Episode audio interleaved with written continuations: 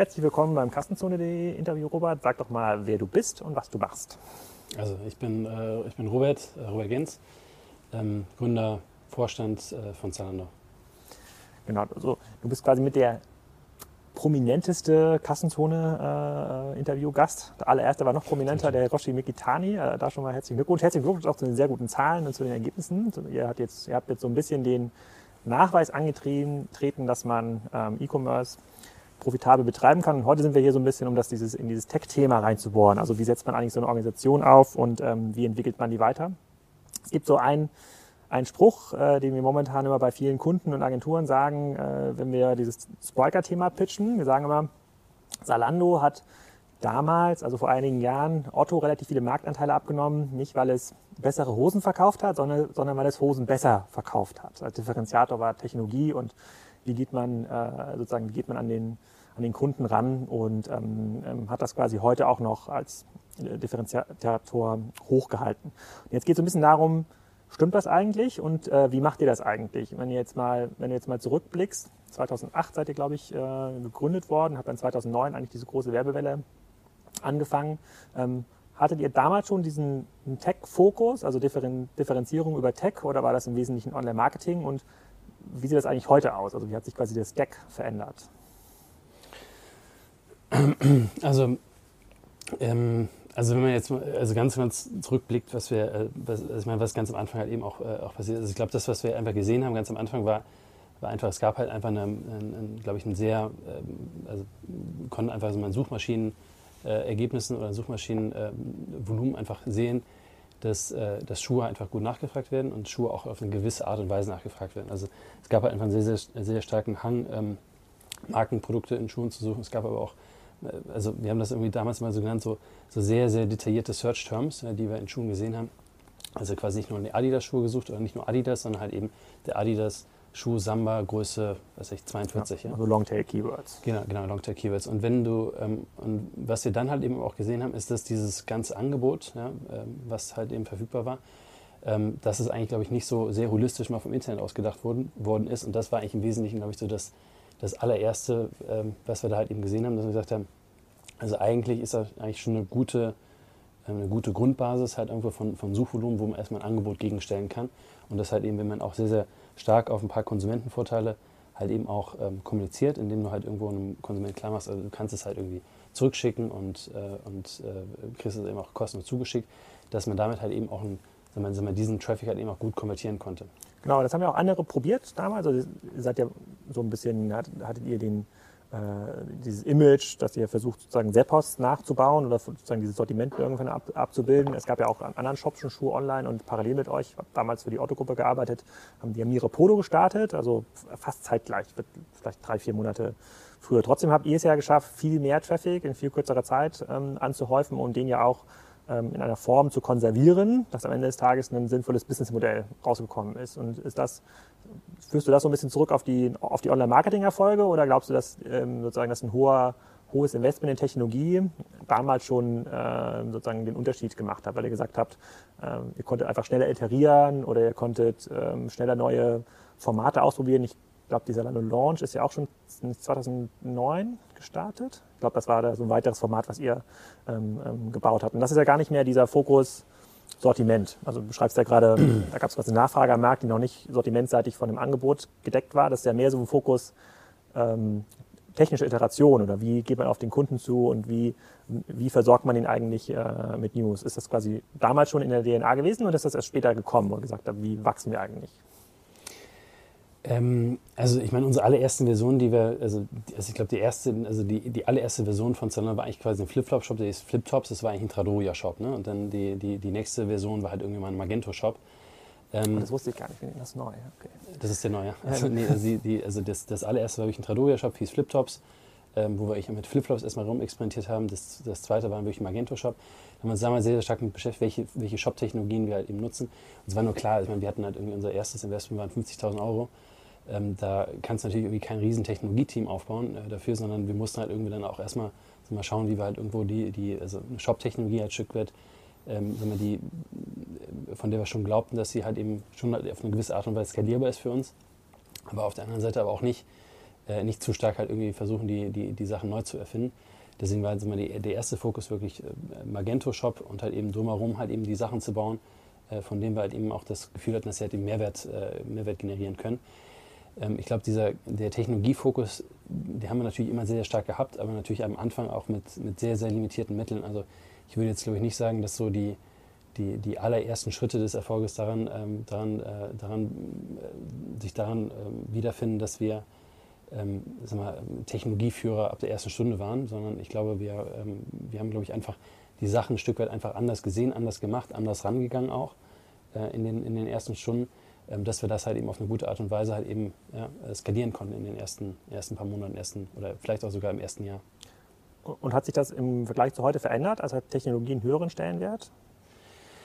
Also ich würde es vielleicht mal so sagen, dass wir Technologie in den ersten paar Jahren immer äh, viel stärker gesehen haben als ein äh, als Enabler des Retails, ja, also als, ein, äh, als eine Art und Weise, wie wir Retail effizienter gestalten können, wie wir es mal mit, mit also Inventory besser aussteuern können, wie wir besser personalisieren können, wie wir ähm, äh, mal die User Interfaces besser ausgestalten können, wie wir das Marketing auch besser, äh, besser aussteuern können.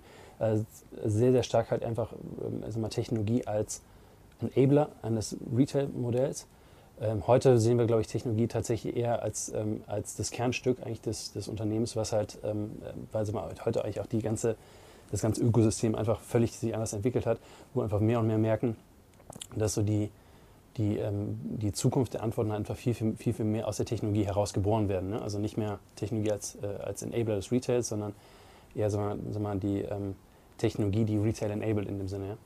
Und die, ihr habt ja in den äh, letzten ja, zwölf Monaten habt ihr auch so ein paar äh, neue Entwicklungen rausgebracht und auch so ein bisschen strategisch euch noch ein bisschen um, umorientiert. Ähm, das eine ist das ganze Thema ähm, Apps und Enablement von Developern, sozusagen auf eurem System auch ein bisschen mitzuarbeiten und zuzugreifen. Das andere ist, dass ihr euch stärker als Plattform versteht und auch als Plattform für Hersteller.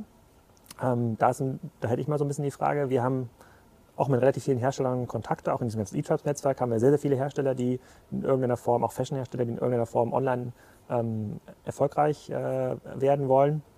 Glaubst du, dass es gerade so an einem, an einem Punkt, wo sich, das, wo sich die Sicht der Hersteller auf Technologie verändert äh, und die dann nicht mehr sagen, naja, wir schaffen irgendwie mit einem eigenen ähm, Hybris, Magento, was auch immer, Store die Reichweite, sondern nutzen euch tatsächlich wie, ein, wie eine echte Plattform, also nehmen euch gar nicht mehr als Retailer wahr? Oder sehen die euch nur als Sprungbrett und sagen, okay, wir fangen mal bei Zalando an, groß zu werden und ein paar Millionen Euro Umsatz äh, in Deutschland aufzubauen mit unserer Marke und ziehen das dann irgendwie in unser eigenes Shopsystem. Weil wir erleben in verschiedenen Sortimenten und Branchen genau dieses Umdenken, wo man sagt, okay, es gibt Owner der Kunden, sozusagen, die das äh, bei euch wäre, sozusagen, ihr seid Owner der, ähm, der Fashion-Kunden. Ähm, Amazon ist owned ganz klar die äh, Kunden aus der Consumer Electronics und der Medienwelt. Und ich, ich muss mich in irgendeiner Form Form an euch binden. Ist das sozusagen treibt das diese Idee der Fashion-Plattform oder sagt ihr einfach nur, das ist eine klügere Positionierung für uns als Retailer, äh, um die Marken irgendwie groß zu machen?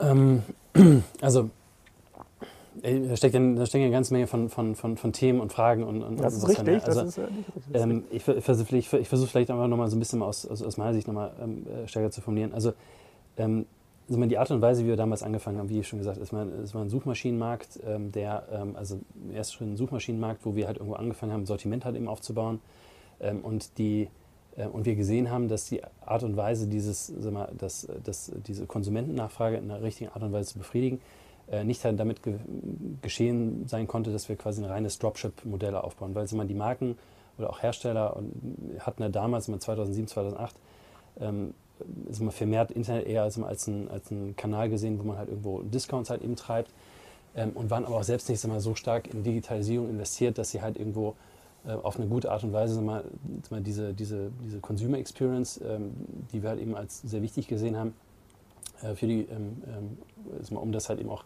diese Nachfrage halt eben auch äh, zu befriedigen, halt eben darzustellen. Deswegen haben wir am Ende halt irgendwo ein Retail-Modell aufgebaut, weil das die einzige Art und Weise war, wie wir mit Marken damals zusammenarbeiten konnten. Das heißt, wir nehmen das Sortiment rein, bauen quasi auch ein Lager drumherum, also bauen Lagersysteme drumherum und kümmern uns quasi um die gesamte Komplexität eigentlich der, also des, des, des Inventory Managements, des, des, der, der, der, der Verschippung oder auch halt irgendwo der, äh, des Retourenmanagements drumherum.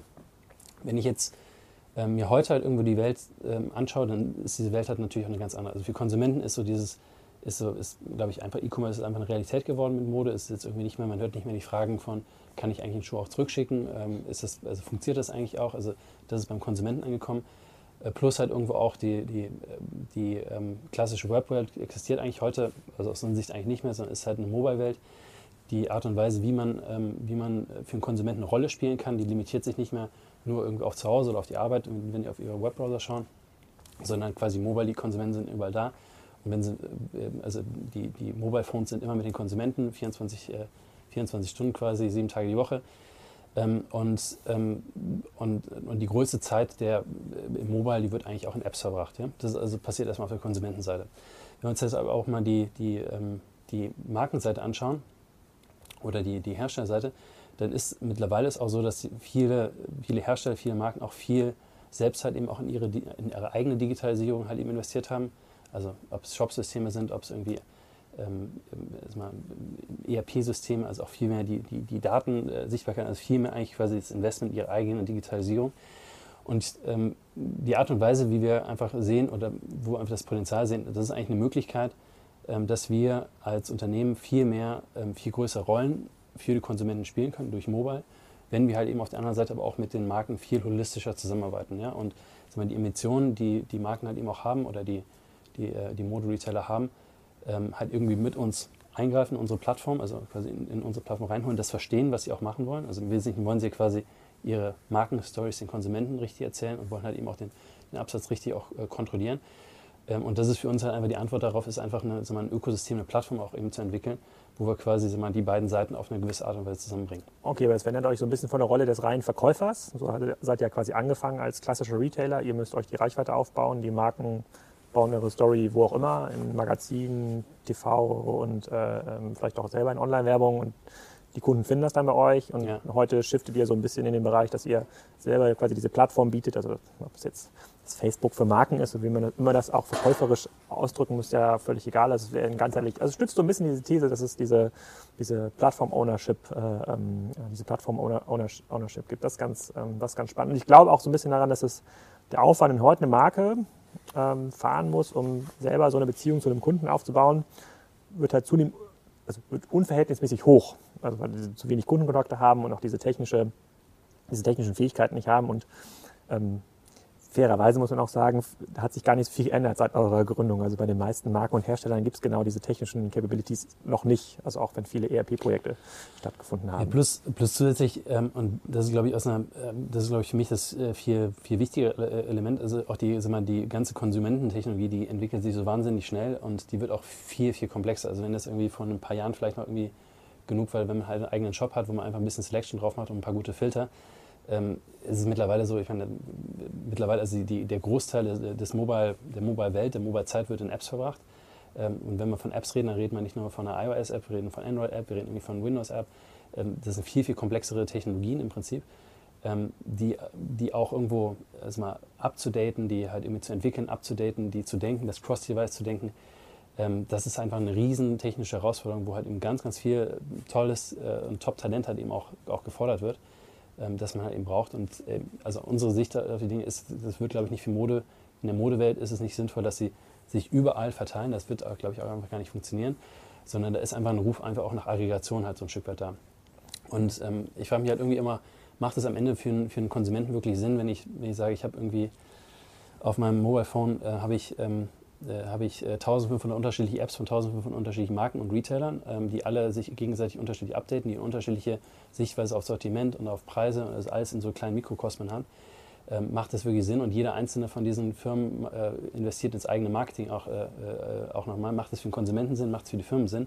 Das heißt also für uns ist eigentlich. Äh, naja, die Hersteller wollen ja in irgendeiner Form die Kundenbeziehung ja auch haben. Ne? Die wollen sozusagen, die kennen ja auch was, sehen ja auch, was äh, im Endkonsumentenbereich in, oder im Consumer Electronics Bereich mit den Kunden passiert ist. Also dann hat LG oder Samsung haben nicht mehr den Zugriff auf, auf den Kunden. Der gehört, den, der gehört Amazon oder Alibaba oder AliExpress. Insofern kann ich schon verstehen, wenn eine Marke wie Boss sagt oder Esprit, ähm, hey, ich muss irgendwas tun, dass ich zwar bei euch präsent bin und die Nachfragen nach den Produkten auch äh, bei euch befriedige, also den Umsatz mitnehme Auf der anderen Seite muss ich mir überlegen, ähm, wie komme ich an die Kundendaten oder wie komme ich denn eigentlich an das Feedback von den Kunden und ähm, wie, wie, wie bleibe ich äh, eigenständig? Also so ein bisschen wie der, mein, mein Flagship Store online. Das ist heute die App. Ne? Das war früher so ein bisschen der Webshop. Insofern das Interesse der Hersteller kann ich total gut verstehen, weil sie die Gefahr einfach so ein bisschen wittern, dass sie in so eine Abhängigkeit ähm, reingezogen werden, in der sie nur noch Reichweiten-Enabler sind und den Kunden werden aber dann Eigenmarken untergeschoben. So war das früher halt äh,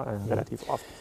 Kannst du diesem Argument so ein ja. bisschen begegnen in der Diskussion? Also wenn ich, kommt das überhaupt bei euch? Ja, also ich glaube, es ist trotzdem ich glaube, in der Fiktion halt irgendwie, sich, was, was heißt eigentlich, mir gehört ein Kunde? Ja? Also ich meine, wenn ich jetzt eine Marke bin und sage, mir, also, also mir gehört ein Kunde, also ich meine, am Ende spielen wir eine Zalando-App auch auf einem, äh, auf einem Apple-Phone. Also uns gehört aber nicht das Apple-Phone. Letztendlich sind wir von der iOS-Interface abhängig. Uns gehört nicht äh, uns, gehört, äh, äh, uns gehört irgendwie kein, kein, also uns gehört das Phone nicht, uns gehört irgendwie der, der Play Store nicht. Also ist, am Ende ist auch eine Frage, mal, was heißt eigentlich für dich am Ende Kundenbeziehung? Also Kundenbeziehung für uns ist es halt einfach, was, also aus einer Markensicht in, in dem Sinne, ähm, ich meine, du möchte im Wesentlichen ihre Markenstory erzählen, du möchte die richtigen Kundeninsights haben, du möchte irgendwo ähm, äh, wissen, wie sie, wie sie ihre Marke erfolgreich, also ihr Markenimage erfolgreich halt irgendwie dem Kunden gegenüber transportieren kann und da halt immer auch die richtigen Insights wieder zurückbekommen. Und das ist das, dass wir halt eben auch, ähm, äh, auch versuchen, den, den Markt halt eben durch die unterschiedlichen Tools wie ZMS, durch äh, ähm, Analytics-Systeme, ähm,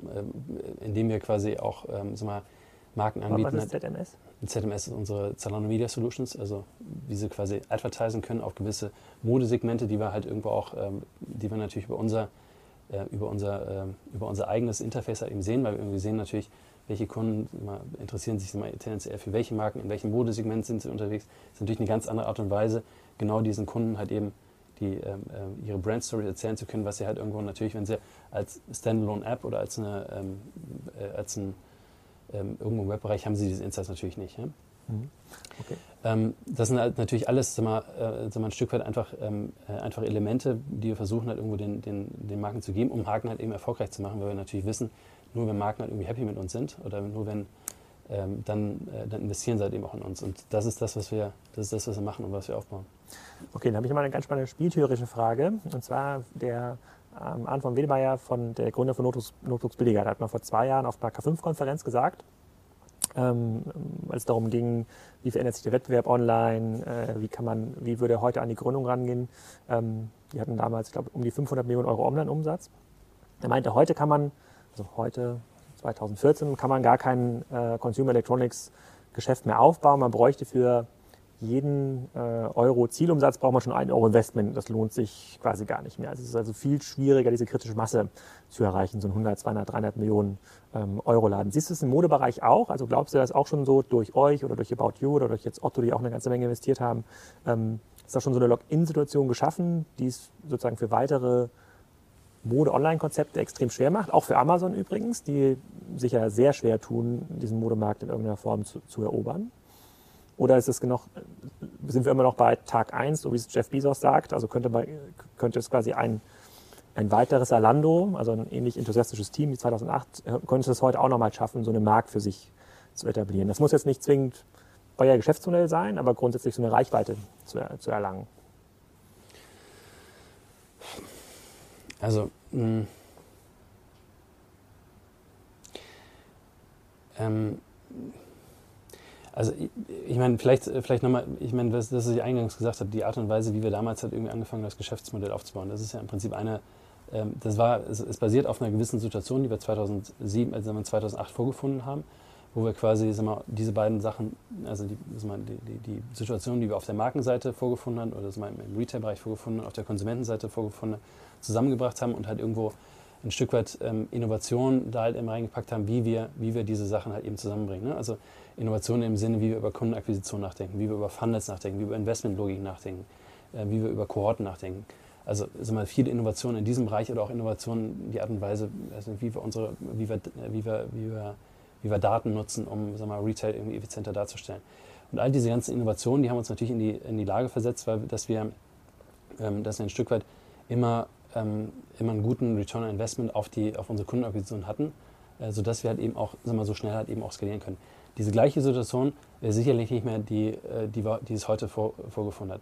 nichtsdestotrotz würde ich schon sagen, also ich, dass es wahrscheinlich ähnliche Situationen auch in ähnlichen Märkten gibt, ja, wo es vielleicht nicht mehr irgendwie um, um wo es vielleicht nicht irgendwie, wo es jetzt nicht über, über Suchmaschinenmarketing versus halt irgendwie dieser, mhm. der, anderen, äh, der anderen Teil geht. Aber ich glaube, letzten Endes ist die, die Konsumententechnologie, die entwickelt sich einfach so schnell, äh, so rasant. Ähm, ich glaube, es gibt immer wieder neue Möglichkeiten. Es ist sicherlich nicht der Weg, den wir heute gegangen sind, äh, den wir gegangen sind. Der ist sicherlich nicht mehr derjenige, den, der, der heute nochmal funktionieren würde.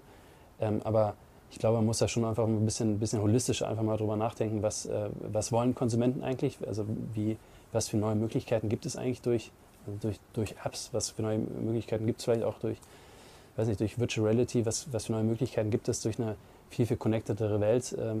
Äh, durch oder durch, durch äh, Messenger-Services, die halt irgendwo, ja, also in Asien vielleicht auch schon irgendwie die primäre Art und Weise des Internet zu nutzen. Da gibt es einfach immer wieder neue Möglichkeiten. Ähm, ich glaube nur, ähm, was, was aus meiner Sicht nur das Wichtige ist, dass man einfach nicht mehr so sehr, sehr klassisch halt irgendwo darüber nachdenkt. Also klar, Web, Webbrowser-Bereich und hier Kundenakquisition und Suchmaschinenmarketing und dann hier Funnel optimieren und dann natürlich ist das, das ist aber auch, das ist aber auch eine. Das, die, gut, das sind Hygienefaktoren geworden. Das ist einfach eine sehr, sehr alte Welt einfach. Ja? Mhm. Also, ähm, und ich glaube, also wenn man, wenn, man, wenn man so über so eine alte Welt nachdenkt, dann kann man auch so eine alte Antwort noch äh, geben. Aber äh, das heißt für mich aber nicht, dass es die dass die Opportunitäten nicht da liegen. Ja. Ich, glaube, im, einen oder anderen Sortimentsbereich gibt es diese alte Welt noch, aber sozusagen die Möglichkeiten, das in irgendeiner Form auszunutzen, umzusetzen, ist halt deutlich kürzer geworden. Aber ja, glaube glaub ich auch. Ich, also ich grübel auch die ganze Zeit schon darüber nach. Es gibt ja auch immer viele äh, Marken, die nachfragen, wie kann man da, was, was kann man da in Zukunft noch machen. Aber ich glaube, es läuft schon. Sozusagen, große Plattformen werden eh noch größer. Und ich glaube, ihr gehört mittlerweile halt zu diesen, ähm, zu diesen großen Plattformen. Dann vielleicht letzte Frage, um äh, da auch ähm, sozusagen nochmal einen Haken zu schlagen zur, ähm, mhm. zur Tech-Welt. Gibt es irgendwelche sozusagen über diese, diesen Mobile-Fokus, ähm, äh, sozusagen App-Fokus-Welt hinaus, irgendwelche technische Entwicklungen, die 2016 nochmal extrem spannend werden, wo er sagt, das probieren wir mal aus, mal schauen, ob die Hersteller das irgendwie annehmen oder ob die Kunden das annehmen oder spielt ihr irgendwie mit den Gedanken, dieser Oculus Rift-Welt äh, irgendwie teilzunehmen? Gibt es da irgendwas, was man nochmal nachweisen kann, ob das Kunden nutzen oder nicht, nicht nutzen wollen? Ähm, also ich glaube, also wir haben, ähm, ich meine, wir, wir arbeiten ja unter, wir arbeiten unter Radical Agility, also das heißt, also wir arbeiten halt irgendwie unter, unter einer sehr starken Agilität halt irgendwie von den Teams. Das heißt, wir, äh, wir testen die ganze Zeit, ob das mit 3D-Druckern und, und, und, und, äh, und was, mit, mit, äh, mit virtueller Realität, wir testen da ganz, ganz viel auf vielen, vielen kleinen äh, Niveaus aus. Wir haben auch irgendwie äh, also eine Hack Week, auch wo, wo wir uns halt eben die Zeit nehmen, uns nur mit solchen Themen auch zu beschäftigen. Ähm, so nichtsdestotrotz glauben wir halt irgendwie, dass viele von diesen Sachen, wo es, äh, wo es dann geht, es ist einfach noch sehr, sehr früh. Ja? Also für uns ist schon noch der Fokus einfach ähm, die, die große Frage, was, ähm, also welche, äh, welche Rolle ähm, kann Zalando halt eben noch, äh, noch mehr im Bereich der Konsumenten spielen, im, im, im mobilen Bereich. Also da ist sicherlich noch nicht die letzte Antwort gefunden. Also aus meiner Sicht gibt es immer noch, äh, ist das, sind wir immer noch, ähm, glaube ich, also haben wir immer noch können wir unsere mobile Reichweite noch viel, viel weiter ausbauen, als wir es heute haben.